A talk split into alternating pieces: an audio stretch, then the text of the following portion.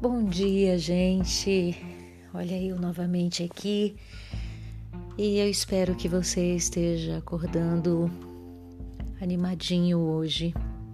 Se não está animado, eu já peço para que Deus renove as suas forças, trazendo alegria, trazendo à memória aquilo que pode gerar esperança em seu coração e encher a sua mente de, de coisas boas tenho pensado muito na palavra que diz que se os seus olhos forem bons, todo o seu corpo será bom. Então tenha um olhar positivo de qualquer circunstância que você esteja vivendo, tá bom?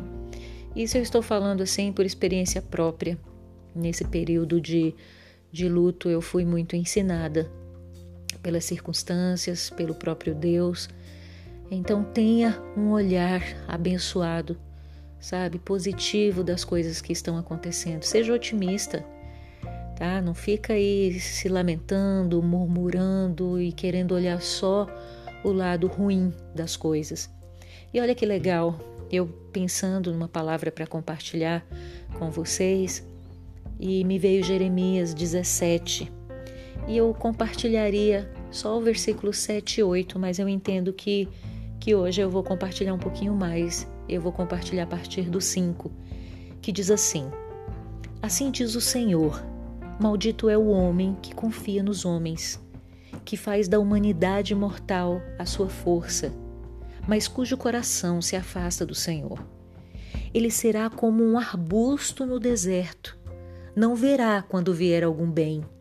Habitará nos lugares áridos do deserto, numa terra salgada, onde não vive ninguém. Uau! Já parou para pensar que terrível é isso?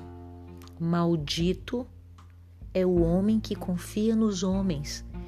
E a pergunta que não pode calar, né? Principalmente nesse período em que estamos vivendo, é aonde está a sua confiança? Eu tenho tratado tantas pessoas nesses últimos dias, pessoas que estão depressivas, pessoas que estão vivendo síndromes de, de pânico por conta da pandemia. Eu entendo, logicamente, que não é a pandemia, mas a pandemia é, é um gatilho que acionou todas, todas as outras coisas, as outras questões. E muitas pessoas, assim, vivendo apavoradas. E olha que interessante: maldito é esse homem que faz da humanidade mortal a sua força Olha só, mas cujo coração se afasta do Senhor. Ou seja, os olhos estão voltados para qualquer coisa terrena, menos para Deus. Aí, né, é ruim o lugar onde essa pessoa ela vai habitar, mas vamos lá, porque eu quero é te animar. Então, se você eu, quando eu li, né, esses dois versos aqui, o 5 e o 6, se você parou para pensar e você disse assim: caramba, que condição horrível desse homem. Eu espero que não seja você. E já fica aqui um alerta no meu coração para que não seja eu. Né? Nós temos que cuidar disso todos os dias. Né? Não queremos ser esse, essa pessoa que confia em pessoas, em, nessa humanidade mortal, né? que deposita a força. Mas vamos lá. Olha o que, que diz o, o 7 e o 8. Mas bendito é o homem cuja confiança está no Senhor, cuja confiança nele está. Ele será como uma árvore plantada junto às águas e que estende as suas raízes para o ribeiro. Ele não temerá quando chegar o calor, porque as suas folhas estão sempre verdes. Não ficará ansiosa no ano da seca nem deixará de dar fruto. É, esse texto marcou demais para mim uma viagem que eu fiz é, para os Estados Unidos, em que meu coração estava tão temeroso com tantas situações eu sofri muito, muito, muito internamente, ali em tempos de, de oração mesmo, oração. Eu entrei é, em uma sala de oração num determinado local, eu me ajoelhei lá, eles têm esse, essa essa possibilidade né, de terem salas de orações.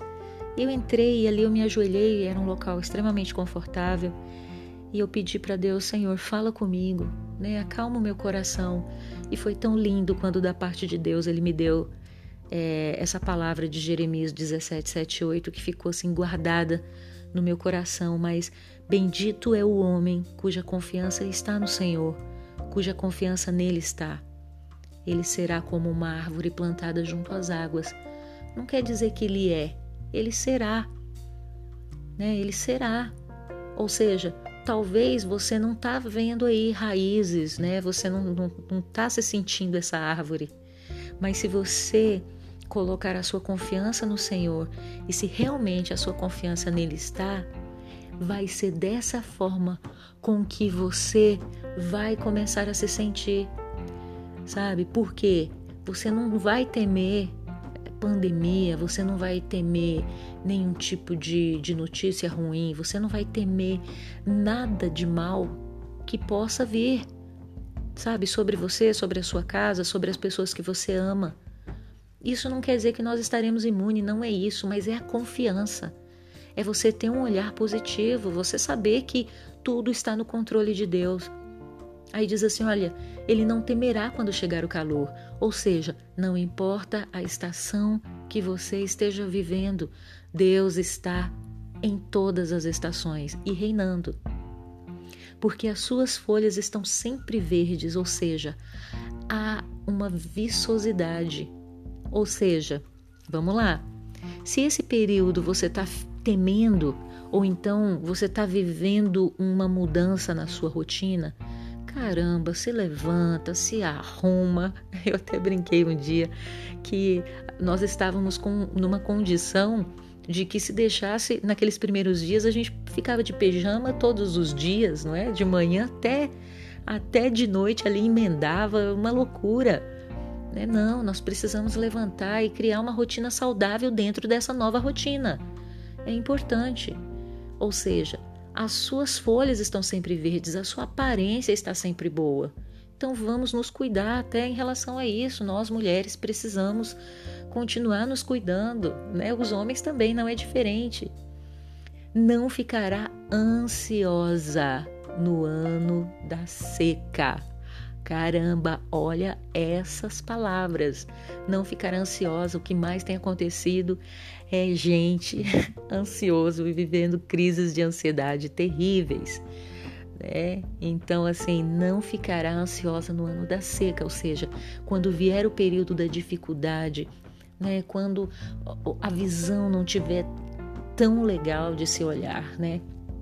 perdão, a visão não vai estar tão legal de se olhar, aquela paisagem vai estar né, com um aspecto triste, mas vamos lá, não é para ficar mal por causa disso, as coisas vão melhorar, porque a estação vai virar, é isso que o Senhor está falando.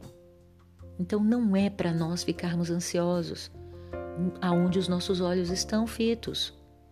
E ainda diz para finalizar: nem deixará de dar fruto. Uau, isso aqui é tremendo. Sabe o que, que isso quer dizer? Nós não podemos deixar de produzir. Ah, a coisa tá mal, aí eu vou sossegar. Não posso. Eu tenho que me virar. Eu tenho que me mexer, eu tenho que produzir, eu tenho que usar minha criatividade, eu tenho que frutificar. Eu não posso deixar de dar fruto.